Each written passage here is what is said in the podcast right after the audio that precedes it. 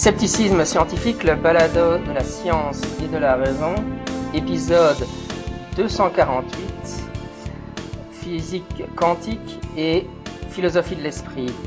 Alors bonjour tout le monde et aujourd'hui euh, Quentin Ruan revient sur le balado scepticisme scientifique. Il était venu nous parler euh, dans l'épisode 136 de Bruno Latour. C'était un épisode consacré à Bruno Latour serait-il scientiste et là, je l'ai invité parce que on a, il a, il a publié donc il y a, il y a moins d'une, enfin il y a une semaine, euh, dix jours peut-être, un article sur le site de Massimo Pigliucci euh, Scienta Salon, euh, qui s'appelle donc un article qui s'appelle Est-ce que la mécanique quantique est pertinente concernant, en ce qui concerne la philosophie de l'esprit et inversement? Salut. Bonjour. Voilà. Alors félicitations pour ton article. Hein. Oui, merci. C'est euh, non, c'est très chouette. Le, le, le niveau de, du site de Pigliucci est vraiment très bon. Donc euh, j'ai été très impressionné de voir que tu avais réussi à caser un article dessus. Euh, bon, maintenant que j'ai fini de te lancer des fleurs, euh, est-ce que tu peux rappeler un peu aux, gens euh, qui tu es, brièvement un peu quelle est ta formation? Parce que évidemment ton article parle de, de science et de philosophie en même temps, enfin de métaphysique et de physique. Oui. alors donc moi j'ai bah, une, une, formation euh, d'ingénieur en fait. J'étais euh, ingénieur en informatique. Euh, j'ai été ingénieur en informatique pendant une dizaine d'années. Et mais je me suis, à côté de ça, je tenais un blog qui était plutôt dédié à la philosophie des sciences. donc à propos duquel tu m'avais déjà invité, donc qui est un grain de sable. voilà. Donc, euh, en fait, j'ai commencé à m'intéresser beaucoup à la philosophie, euh, surtout à la philosophie des sciences, à la philosophie d'esprit également. Et euh, bah, depuis quelques années, je, je, me suis reconverti en fait. Donc, euh, j'ai fait un master de philosophie et là, je commence, euh, j'entame une thèse. Donc, j'ai fait une année de, de thèse, de doctorat euh, en philosophie. Mmh, mmh. Oui, donc ça explique mieux que tu que tu aies travaillé sur un article assez pointu finalement pour euh, pour Scienta Salon. Est-ce que est-ce que c'est vraiment dans le cadre de ta thèse que tu c'est oui c'est un petit peu en marge. Je vais pas c'est pas un sujet que je vais aborder dans ma thèse. Moi ma thèse c'est, un sujet qui est qui est beaucoup plus technique, qui est vraiment euh, la philosophie des sciences, euh, qui touche à la question du réalisme scientifique en fait. Mmh, mmh, mmh. Voilà.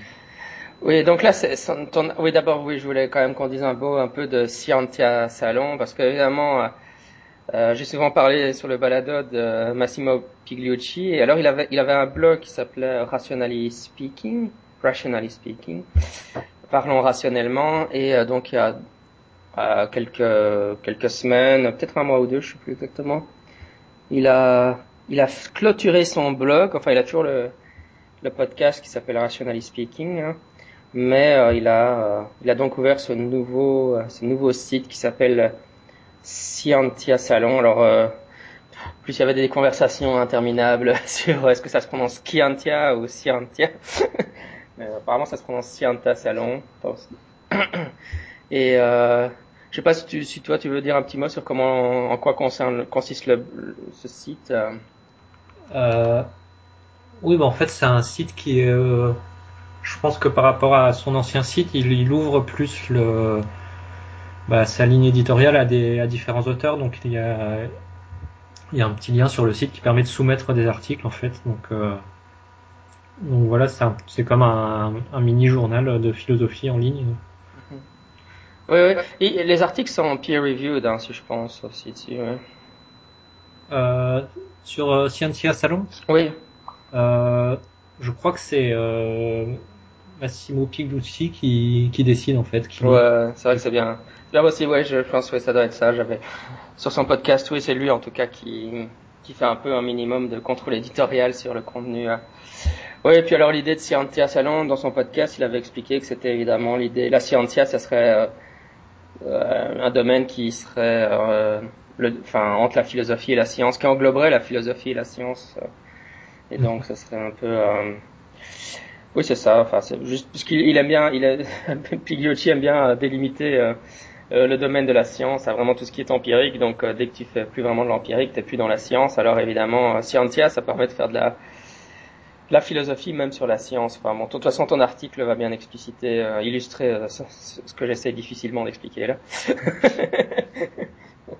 Et donc, euh, comment est-ce que tu es venu à t'intéresser à la question donc de la de la physique quantique et de sa pertinence pour la philosophie de l'esprit Parce que c'est un sujet assez particulier quand même. Oui, bah c'est un peu des vieilles euh, interrogations que j'ai depuis longtemps, que j'avais développées déjà sur euh, sur mon blog. Euh, bah, cette question des rapports entre les deux, c'est quelque chose qui me qui m'interroge depuis longtemps. Puisque en fait la, bah, c'est vrai que la philosophie de l'esprit, il y a y a quand même un gros problème euh, en philosophie de l'esprit, c'est de comprendre comment l'esprit peut émerger de la matière. Et en fait, l'idée bah, dont je parle un petit peu dans l'article, c'est que euh, ce que pour vraiment pour bien s'adresser à cette question, en fait, il faut déjà avoir une bonne idée de ce que de ce qu'est la matière, c'est important. Et euh, et souvent en philosophie de l'esprit, on les, gens, euh, les, philosophes euh, qui travaillent sur ces domaines euh, n'ont pas forcément de formation très poussée en physique, par exemple, mais ils sont quand même amenés à raisonner sur sur le monde physique, savoir comment l'esprit peut émerger du monde physique. Mais souvent, ils ont une image qui est on peut dire, un petit peu dépassée de de ce qu'est le monde physique, c'est-à-dire qu'ils ils ont en tête un petit peu la physique classique. Et euh, voilà, moi je pense que là, il y a, je pense que là-dessus, il y a vraiment matière à, à travailler en, en, philosophie contemporaine en fait. Mm-hmm. C'est un peu comme ça que, que, je vois les choses. Oui, si j'ai, si tu vas me dire si j'ai bien compris, mais la, la, la, la thèse que tu défends dans ton article, c'est entre guillemets simplement, mais que donc il y a en, philosophie de l'esprit, on a ce qu'on appelle euh, le problème difficile. Enfin, c'est la, c'est la définition de Chalmers, enfin le, le vocabulaire de Chalmers. Hein. Il, y a le, il, y a le, problème simple et le problème difficile. Donc le problème simple, euh, c'est tout ce qu'on arrive facilement à expliquer dans la conscience finalement. Mais le, le, problème difficile, c'est euh, ce qu'on appelle les qualia. Donc c'est ce qui, c'est la sensation qu'on a d'être nous-mêmes. Hein, que c'est qu'est-ce que ça fait d'être Jean-Michel, c'est d'avoir la sensation subjective que je suis moi. Enfin, et ça, c'est comment expliquer ce, cette sensation-là? C'est ce que Charles Mers appelle le, problème difficile. Et euh, bon, évidemment, il y, a, énormément de discussions à avoir autour de ce sujet-là. Mais toi, dans ton article, finalement, ce que tu dis, c'est que contrairement à ce qu'on pourrait penser a priori, euh, généralement, les gens ils disent bah oui, la solution du problème difficile viendra de la biologie. Et toi, tu défends plutôt euh, la thèse que que la, la, solution au problème difficile pourrait venir de, de la physique quantique. C'est bien, c'est bien ça? Oui, voilà, tout à fait. Waouh, yes, j'ai compris. en fait, le, bah, la distinction euh, que Chalmers fait, euh, c'est c'est que le, les, en fait, il parle des problèmes faciles euh, au pluriel, si je me trompe pas. C'est que ce sont des problèmes qui sont qui peuvent être scientifiques en fait, qu'on peut amener à un raisonnement scientifique. qui, ça va être par exemple comment est-ce que un, être humain euh, traite l'information, comment est-ce que le cerveau euh, traite l'information euh, et produit des comportements, etc. c'est des choses on voit pas. Il n'y a, a, pas de raison de penser que ça puisse pas être étudié scientifiquement. Ce sont des choses assez concrètes, des choses observables.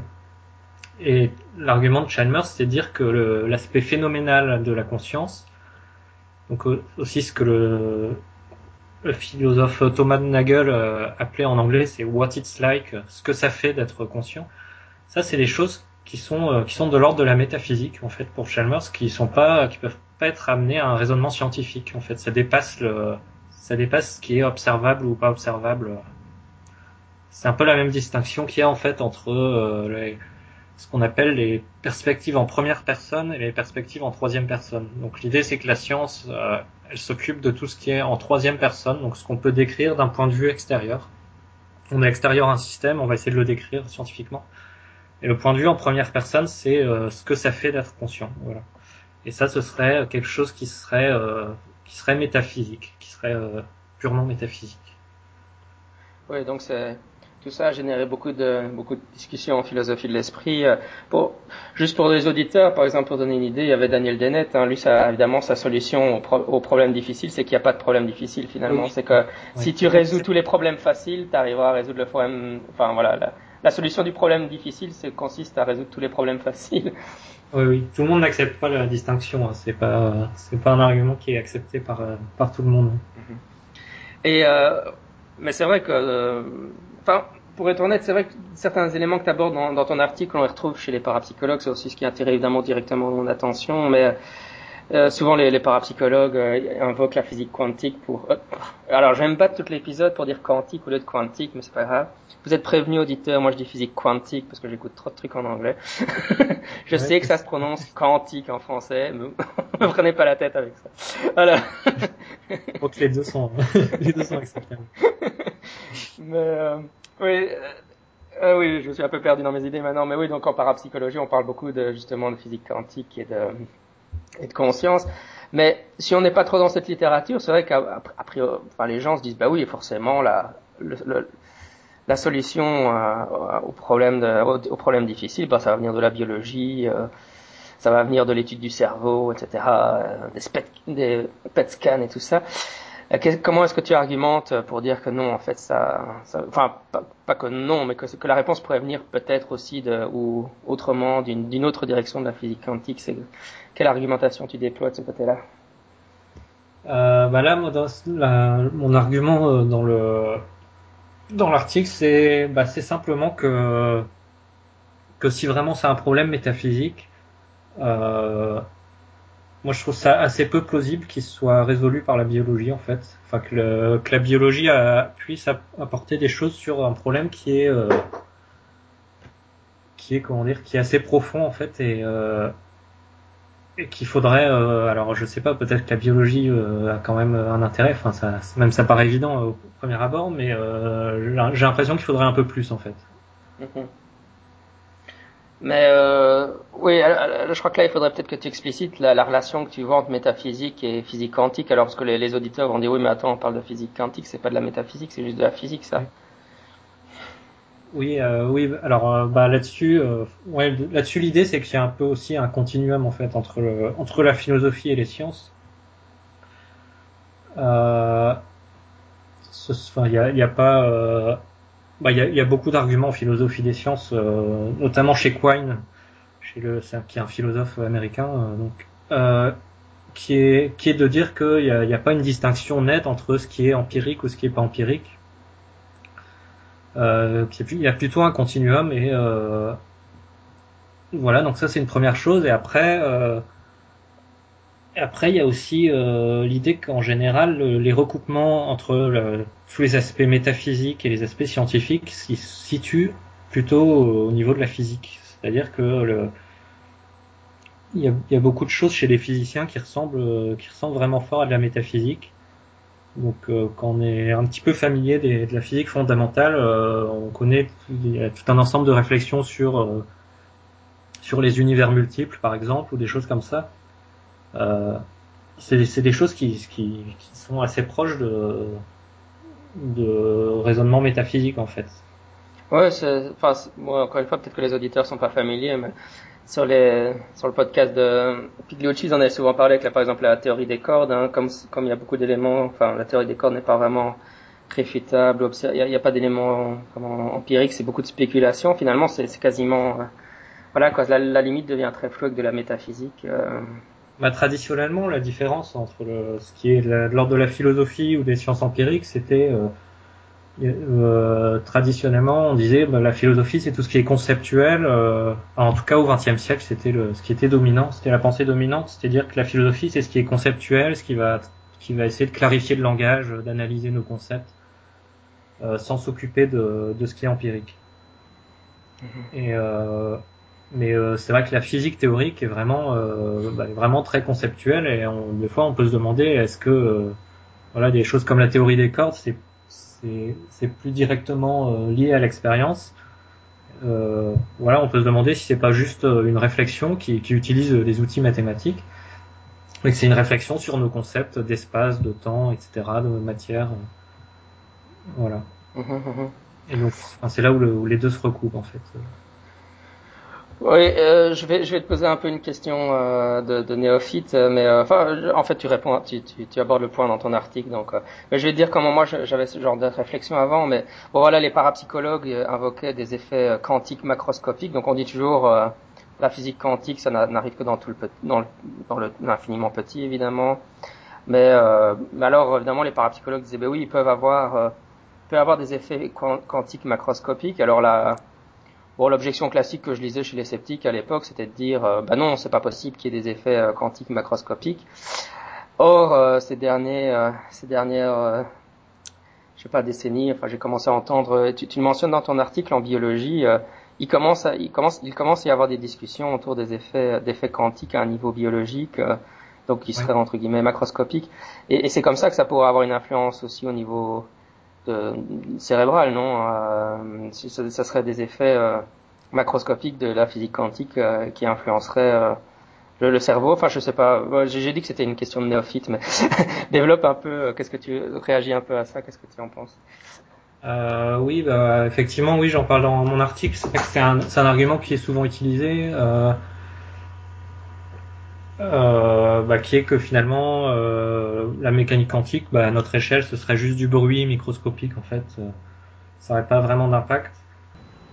Euh, alors, ce que j'explique dans l'article, c'est que la, théorie de la décohérence, c'est plutôt un principe heuristique en fait. Mais finalement, il n'y a, y a, rien qui empêche fondamentalement qu'il y ait des effets quantiques. Y a, disons qu'il n'y a aucun fondement ni empirique ni théorique pour dire qu'il n'y a aucun effet quantique euh, à notre échelle. C'est plutôt, on va dire, l'observation des objets de la vie courante qui, nous indique que euh, finalement, euh, bah, les choses se comportent plutôt classiquement, euh, que voilà, une porte est soit ouverte, soit fermée, des choses comme ça. Parce que parce que enfin là, évidemment, c'est, justement, tu, tu donnes un exemple qui évoque le chat de Schrödinger, quoi. Je crois que euh, le chat de Schrödinger est bien connu dans le grand public, euh, mais je pense que c'était à la conférence de Jean Bricmont sur la physique quantique. Lui disait, bah oui, en fait, un chat de Schrödinger, c'est une, une, euh, c'est une illustration, une métaphore, si on veut. Mais enfin, là, je, je, faut mais pas que je l'attribue à Jean Bon, C'est ma compréhension de ce qu'il a dit, mais ce que lui a dit. Mais en tout cas, on pourrait pas réellement avoir un chat de Schrödinger, un vrai chat de Schrödinger, avec un vrai chat dans une boîte et que le chat arrête d'exister. Enfin, donc euh, ça sera avoir un chat qui, qui existe et qui n'existe pas en même temps. Ça serait un effet macroscopique de la physique quantique, mais on n'observe jamais ça dans à notre, voilà à notre niveau, quoi. Mais justement, le, le, chat de Schrödinger, donc Schrödinger, il l'a introduit justement pour montrer qu'il y avait un problème. En fait, qu'il a, est, le, but de cette expérience de pensée, c'est justement de coupler un système microscopique avec un système macroscopique pour montrer que, a priori, il n'y a aucune raison que les bizarreries du monde microscopique ne s'étendent pas au monde macroscopique. C'était c'était justement justement pour illustrer ça donc et pour illustrer que bon bah ça demande une explication pourquoi les choses euh, ne se comportent pas comme ça euh, à notre échelle. Et donc c'est souvent la décohérence qui est euh, qui est invoquée pour ça.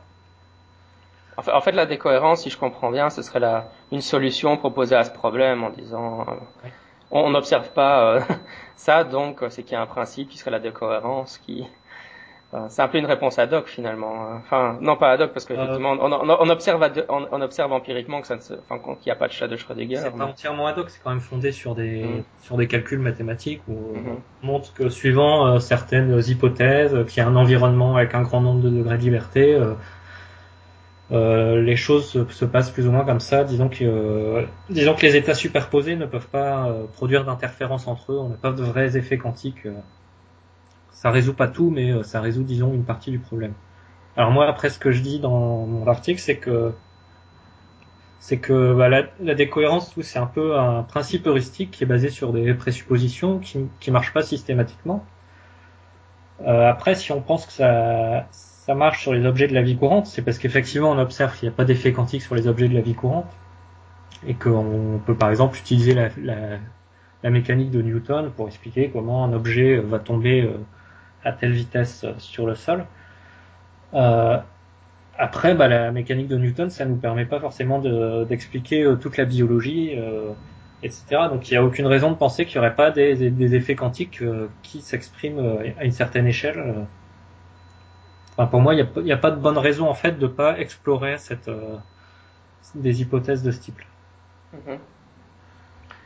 Oui, et, euh, et puis les recherches dont tu parlais en, biologie qui montrent que, en effet il peut y avoir des, on, trouve des effets quantiques sur des systèmes. Donc c'est c'est encore à une échelle très petite, c'est des algues microscopiques, mais c'est une c'est une échelle plus importante que celle des particules.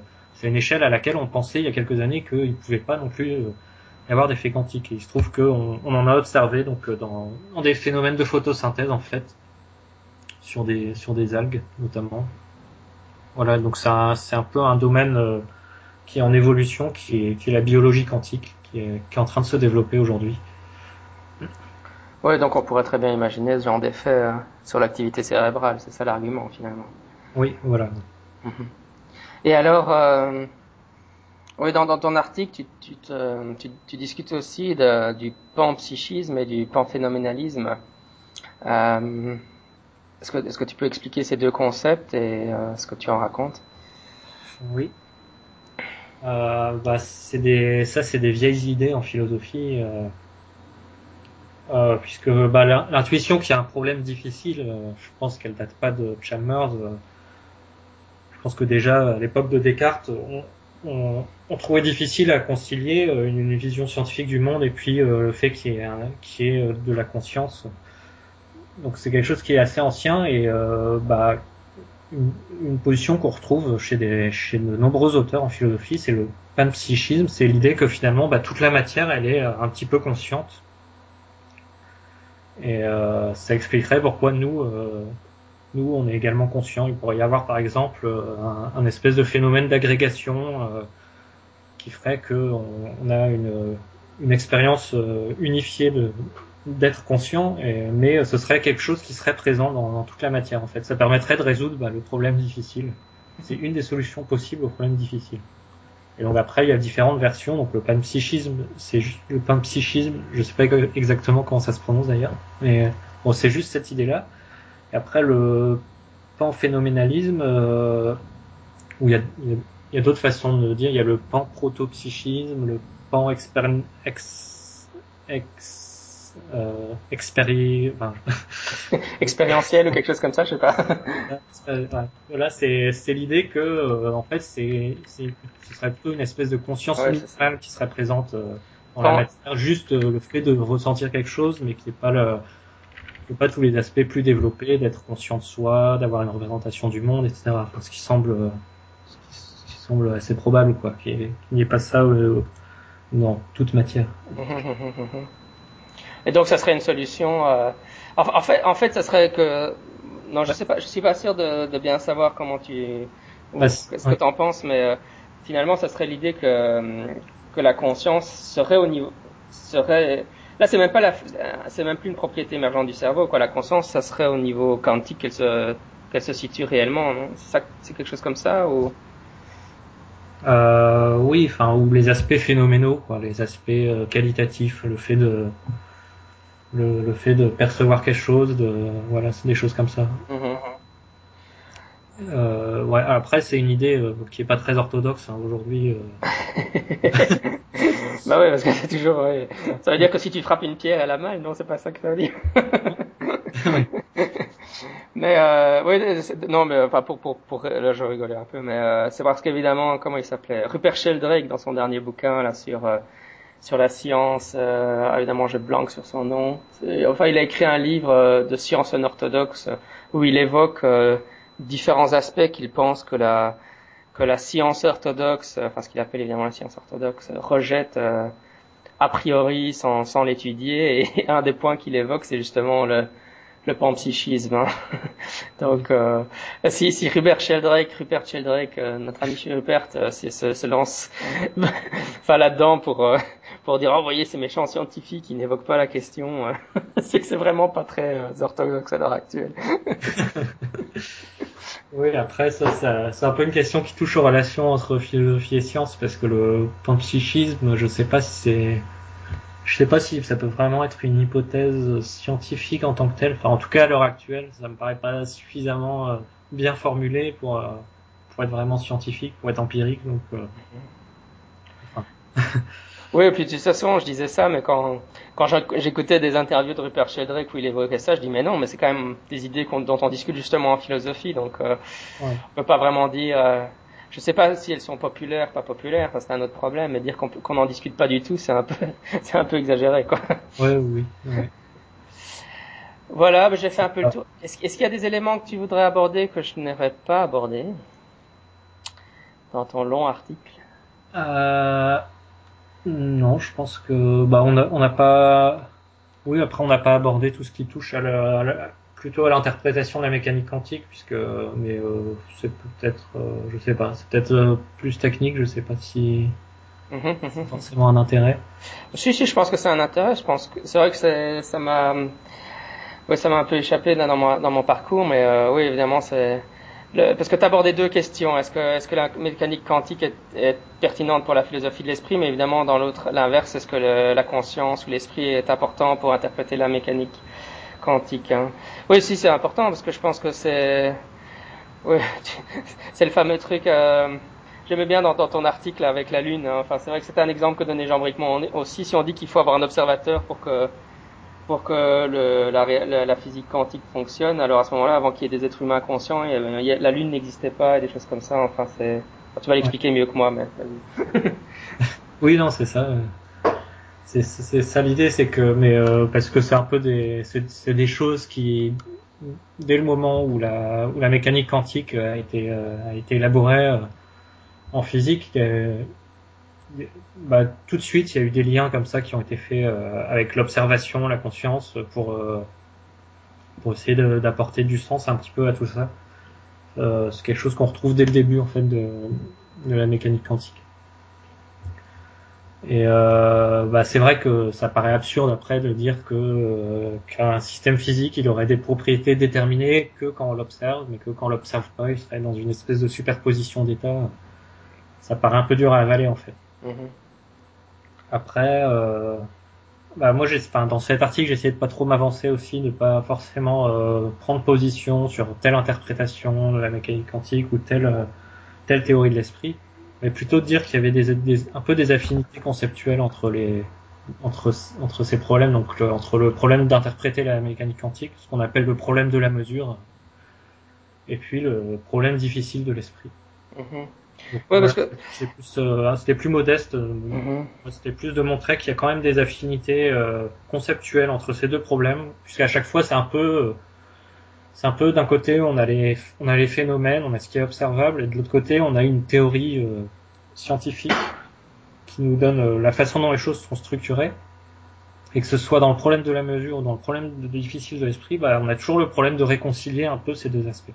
Mhm, mhm. Je trouve que les problèmes sont très proches. c'est en, en réfléchissant dessus, c'est, je trouve qu'il y a vraiment des, des, des, affinités assez fortes entre ces deux problèmes, et puis que c'est, dommage de pas l'explorer plus que ça, puisque là, tout ce que j'ai présenté sont des positions qui sont pas très orthodoxes hein, dans, le, dans la philosophie contemporaine. Donc, euh, donc voilà, enfin voilà, c'était, l'idée c'était plus un peu d'appeler à, à, en discuter un peu plus. Mais, mais pour ce, ce problème d'interprétation de la, la, physique quantique, si je dans la mesure où je comprends les choses, c'est parce que finalement la, la physique quantique c'est un c'est un ensemble d'outils euh, mathématiques si on veut. D'ailleurs les, les, physiciens disent il faut juste do de maths, hein, fait les maths, mais évidemment ça ne, ça ne, on ne sait pas comment il faut l'interpréter quoi. Et alors il y a il y a toutes sortes d'interprétations possibles. Euh, et donc l'idée que, que la conscience soit vraiment euh, nécessaire pour pour que les choses existent entre guillemets, c'est une interprétation assez extrême de la physique quantique. Enfin, ce, que, je, je, raconte pas trop de bêtises. oui, oui.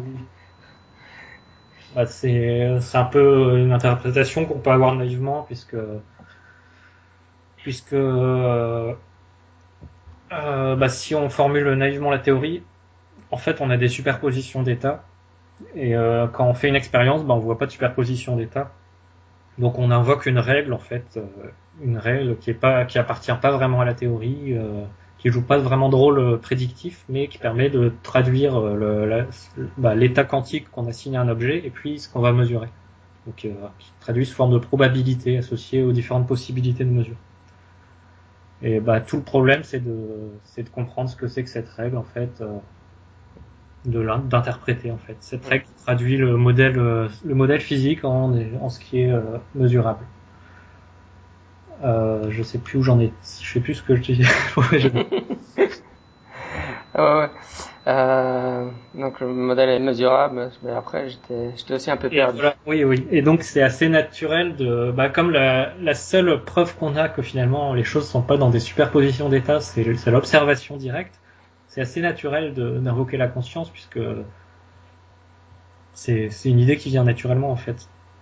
Et c'est pour ça qu'elle a été proposée euh, au début lors de la fondation, lors des l'élaboration de la mécanique quantique dans les premières années, ça a été immédiatement proposé puisque c'est vraiment l'observation. L'observation semble naïvement semble jouer un rôle en fait. Mhm. Voilà. Et après, c'est sûr quand on y réfléchit un peu, bah, ça paraît un peu absurde de se dire que que la Lune n'existe pas vraiment quand on la regarde pas, etc. Donc euh, voilà, c'est là où ça demande une interprétation. Mhm, mhm. Très bien. Mais euh, ouais, c'est chouette de pouvoir un peu parler de physique quantique parce que je, suppose que tu es au courant que chez les sceptiques, souvent, on, critique les, les, bah les, comment, les sites New Age, etc., qui, mettent euh, la physique quantique à toutes les sauces. Euh, à juste titre, je oui, oui, à juste titre, c'est clair. Mais, euh, et même Richard, mon voisin, avait écrit un petit bouquin là sur le quantum. Hein, euh, Mais bon, il y a quand même, il y a quand même des éléments. Euh, euh... Enfin voilà, je veux dire chez les chez les parapsychologues, ils ont aussi un peu ce genre d'argument autour de parfois des physiciens qui travaillent en parapsychologie en disant mais si en fait il n'y a pas de raison de de penser que qu'il n'y a pas de euh, des, des, phénomènes quantiques macroscopiques, bah, je veux dire là, tu, vois, toi, tu, tu, défends finalement un peu la même opinion. Bon, c'est, évidemment, je suppose que la question c'est où on met la limite. Euh, des effets euh, au niveau de l'activité cérébrale sont encore petits. Alors évidemment, un effet macroscopique qui serait que qu'il y a un poltergeist ou euh, des objets qui se déplacent ou des choses comme ça, ce sera encore plus encore plus macro. Mais mais, mais c'est le même genre de d'argumentation de, qu'il déploie, donc c'est assez, assez, intéressant. Quoi.